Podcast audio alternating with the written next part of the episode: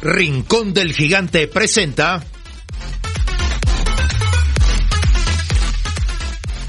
Semilla Oriental, un programa sobre el desarrollo de las nuevas generaciones en la sociedad del conocimiento.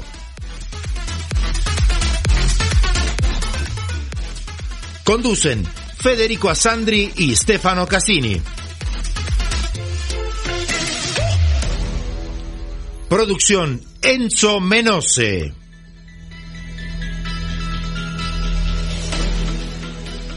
Producción general Grupo Flash Talleres de Locución.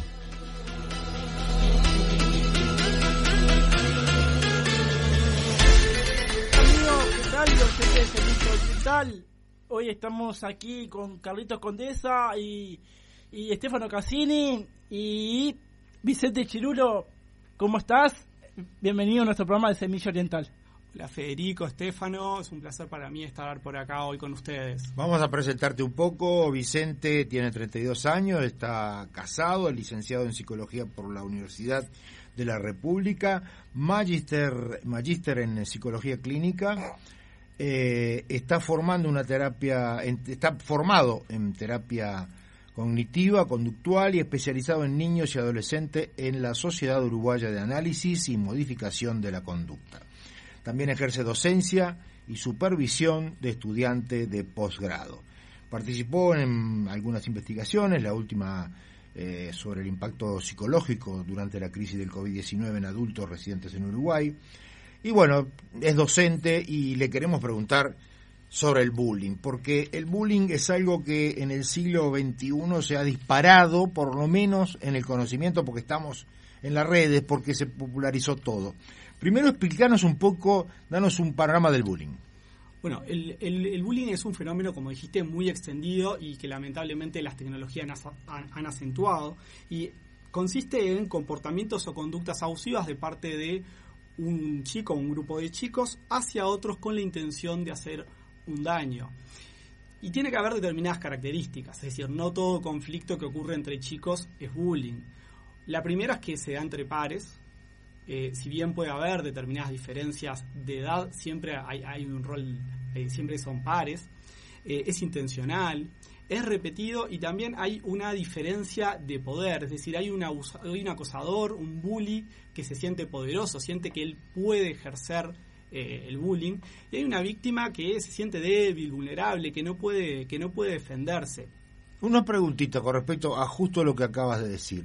Porque nosotros, eh, digamos, con la popularización de las redes y también en las películas, muchas veces vemos que el bullying es dado hacia un chico por parte de dos o tres. Eso también es, es importante decirlo. Sí, eh, el- eh, generalmente hay un acosador principal y ese acosador tiene eh, algunos compañeros más que son como seguidores, como fieles, que le festejan lo que hace.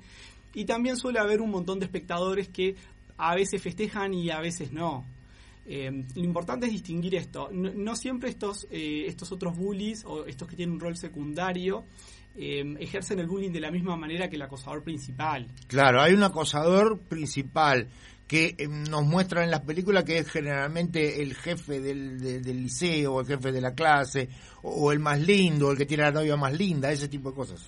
Sí, lamentablemente eh, hay cierta cultura escolar, eh, yo creo que ya está un poco de moda esa cultura, sobre todo en los años 80, 90, en la que el bully era popular y se le festejaban todas las bromas, ¿no? Eso por suerte con el tiempo y también con la investigación psicológica ha ido cambiando. Y ese es un punto importante, porque en realidad no- las investigaciones psicológicas sobre el tema no son tantas, por suerte cada vez hay más, y no empezaron hace demasiado tiempo. Las primeras investigaciones datan de los años 80 y 90 cuando se descubrió que había una relación importante entre el suicidio infantil y el acoso escolar. De hecho, ahí se descubrió el bullying. O sea que el suicidio infantil fue una especie de clave para entender y descubrir.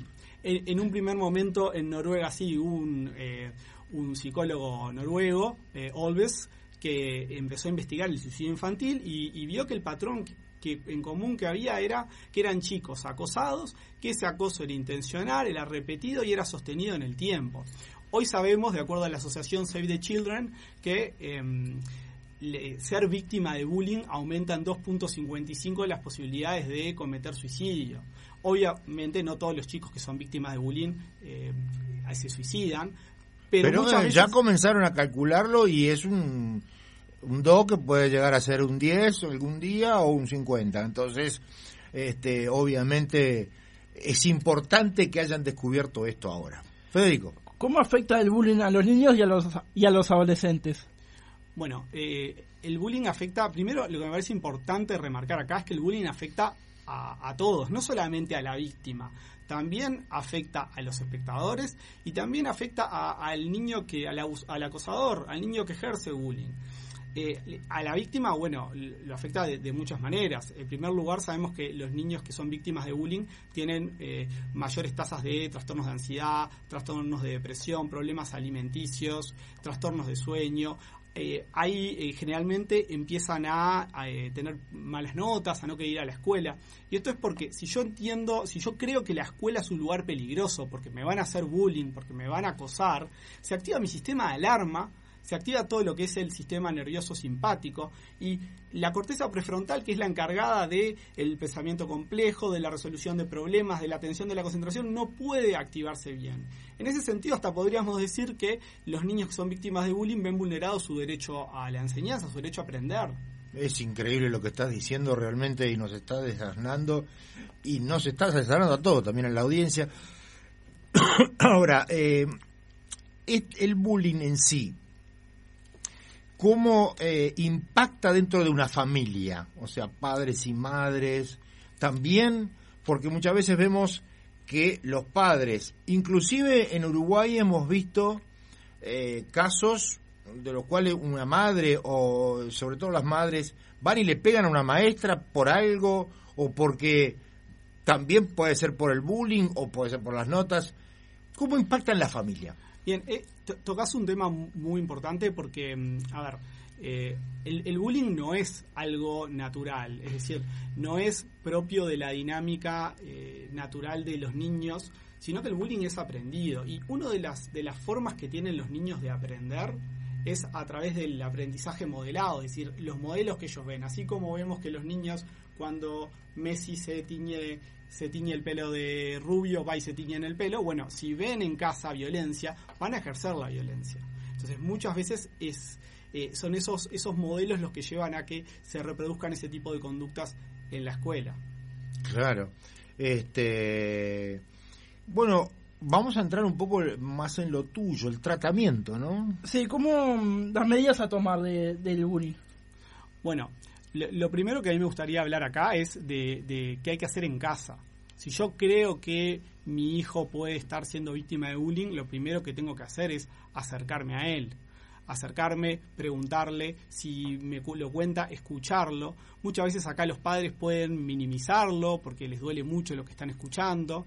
Eh, pero acá lo importante es que los escuchen, que empaticen con ellos, con lo que sienten, que intenten obtener toda la información posible de sus hijos. Y después que los contengan, que los abracen, que le digan que lo quieren, que agradezcan todo lo que contaron. Porque para el, para el niño que es víctima de bullying es muy humillante ser víctima de bullying. Y después que respiren profundo, porque me imagino que van a estar muy enojados por lo que acaban de escuchar, y hablen con, el, con la escuela, con la institución educativa, con el colegio. Y que respiren profundo, que no se los agarren con ellos, porque ellos tienen que ser aliados acá para resolver esta situación. Exacto. Lo que te iba a preguntar justamente, en la también les digo lo que vemos en las películas muchas veces que un padre va y rompe todo o, este o inclusive puede ir a pegarle al padre del, del, victimario que, que causó el bullying.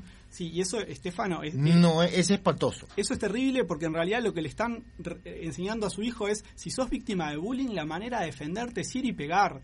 No le están enseñando a resolver problemas, no le están enseñando a regular sus emociones. Más bien, todo lo contrario. Si yo le enseño a mi hijo que para defenderme tengo que ir y pegar, que es a veces lo que pasa en las familias de los, de los niños que ejercen bullying. Si yo le enseño eso, lo que va a aprender mi hijo es que el mundo es un lugar peligroso, hostil, va a estar en constante estado de alerta, no le va a costar hacer amigos, porque va a entender que tiene que pegar antes de que y no dejarse pegar. Eh, eh, eh, si no le estamos enseñando conductas que lo ayuden a ser exitoso en el futuro. Exacto. Eso yo creo que es la clave, ¿no? No se nos está terminando el tiempo, pero Vicente, me parece que esto da para más. Entonces, nos gustaría dentro de repente de un mes o que vuelvas, porque antes, fuera de micrófono, nos decías, por ejemplo, que el bullying es una cosa y el mobbing es otra cosa. Explícanos brevemente para cerrar esto.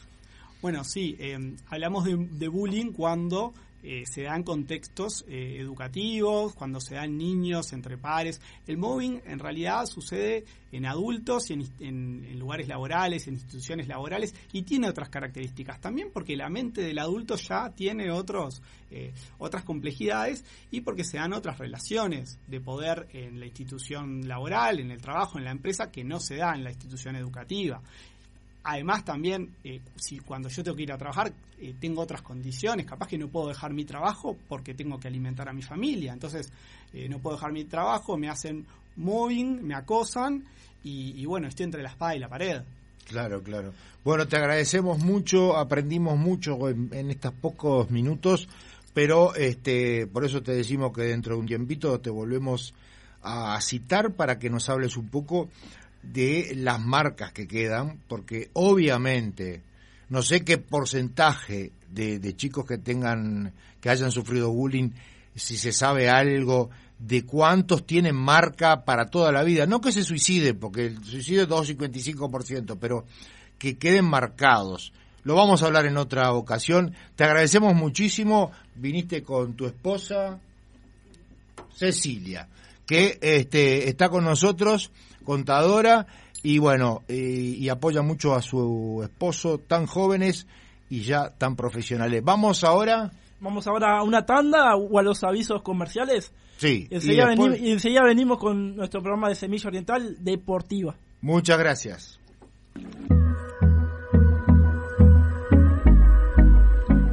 Laboratorio Tresul presenta Floradix, un suplemento vitamínico natural compuesto de hierro, vitaminas, especies vegetales y zumo de fruta que te aporta nutrientes y el hierro que tu cuerpo necesita en época de decaimiento y astenia primaveral.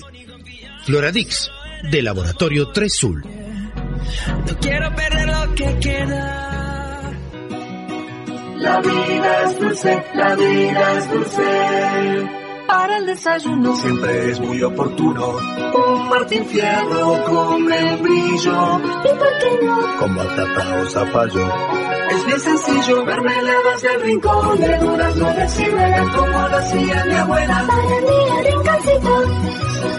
Digo frutilla y zapallo, sabores bien uruguayos. Mi pedido de la miel se me eriza la piel. Los dulces y mermeladas son del rincón del gigante. En Juanico, a pasitos de la vía del tren, se inauguró la supercarnicería Mi Familia, donde podrá encontrar los mejores cortes del Uruguay. Haga sus pedidos por el teléfono 433-59876, 433-59876 o por WhatsApp al 094-345-761. Supercarnicería La Familia calidad y precio en Juanico.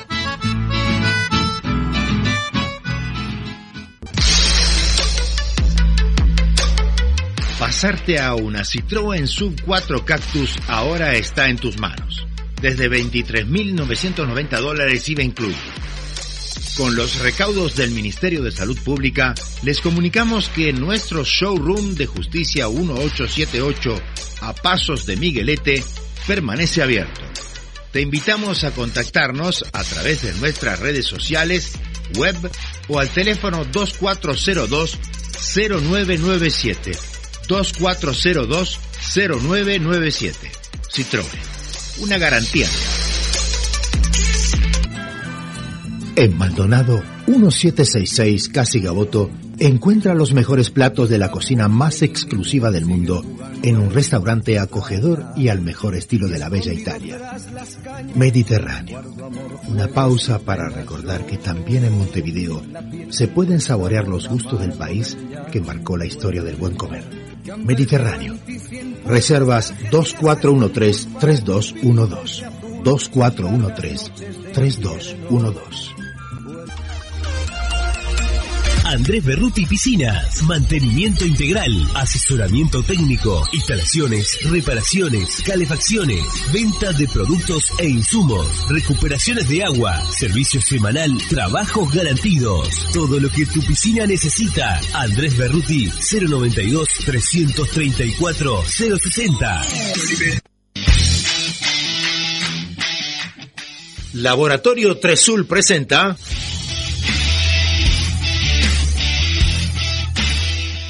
Semilla Deportiva, un programa de Enzo Menose.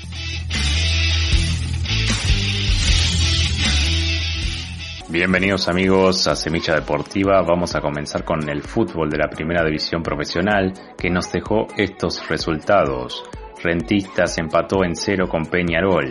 Albion perdió 2 a 1 con Boston River. Danubio empató 0 a 0 con Wanders. Nacional venció a Plaza Colonia por 1 a 0.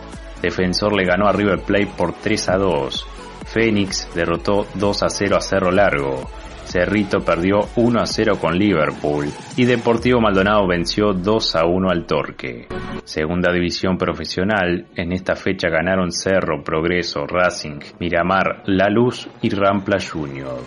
Mundial de Qatar, la selección uruguaya ya conoce a sus rivales e integra el grupo H con Portugal, Corea y Ghana. En la Copa Libertadores, Peñarol juega mañana contra Colón a las 7 y cuarto de la tarde, mientras que Nacional jugará el miércoles con Bragantino a las 7 de la tarde. En la Copa Sudamericana, Wanders jugará el jueves con Barcelona a las 9 y media de la noche, mientras que River Plate jugará el mismo día con Racing a las 7 y cuarto de la tarde. Premier League, Manchester City es líder ya que venció al Burnley por 2 a 0, mientras que Liverpool está segundo y le ganó al Watford por 2 a 0. Calcio italiano, Napoli y Milan están lo más alto de la tabla, mientras que Inter lo sigue muy de cerca. La Liga, Real Madrid venció al Celta de Vigo y se encuentra en lo más alto, mientras que Barcelona, Atlético Madrid y Sevilla se encuentran con los mismos puntos en la segunda posición. Liga 1, en una liga muy tranquila, Paris Saint-Germain goleó al Orient por 5 a 1 y es líder con varios puntos de ventaja del segundo Marsella. Bundesliga, Bayern Múnich es líder con 8 puntos de ventaja del segundo Dortmund. Finalizamos con la Liga Uruguaya de Básquetbol. Hoy se sabrá quién permanecerá en la primera división en el partido de voleibol con Urunday a las 9 y cuarto de la noche. Ahora sí, esto fue todo por hoy. Nos reencontramos la próxima semana con más Semilla Deportiva.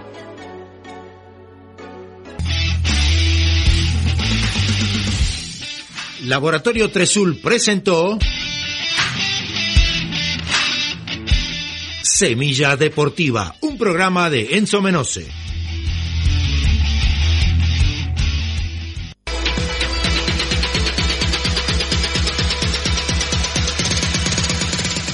Rincón del Gigante presentó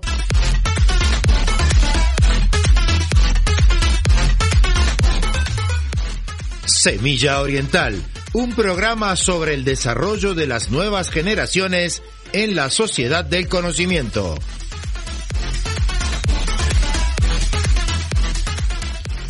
Producción general, Grupo Flash Talleres de Locución.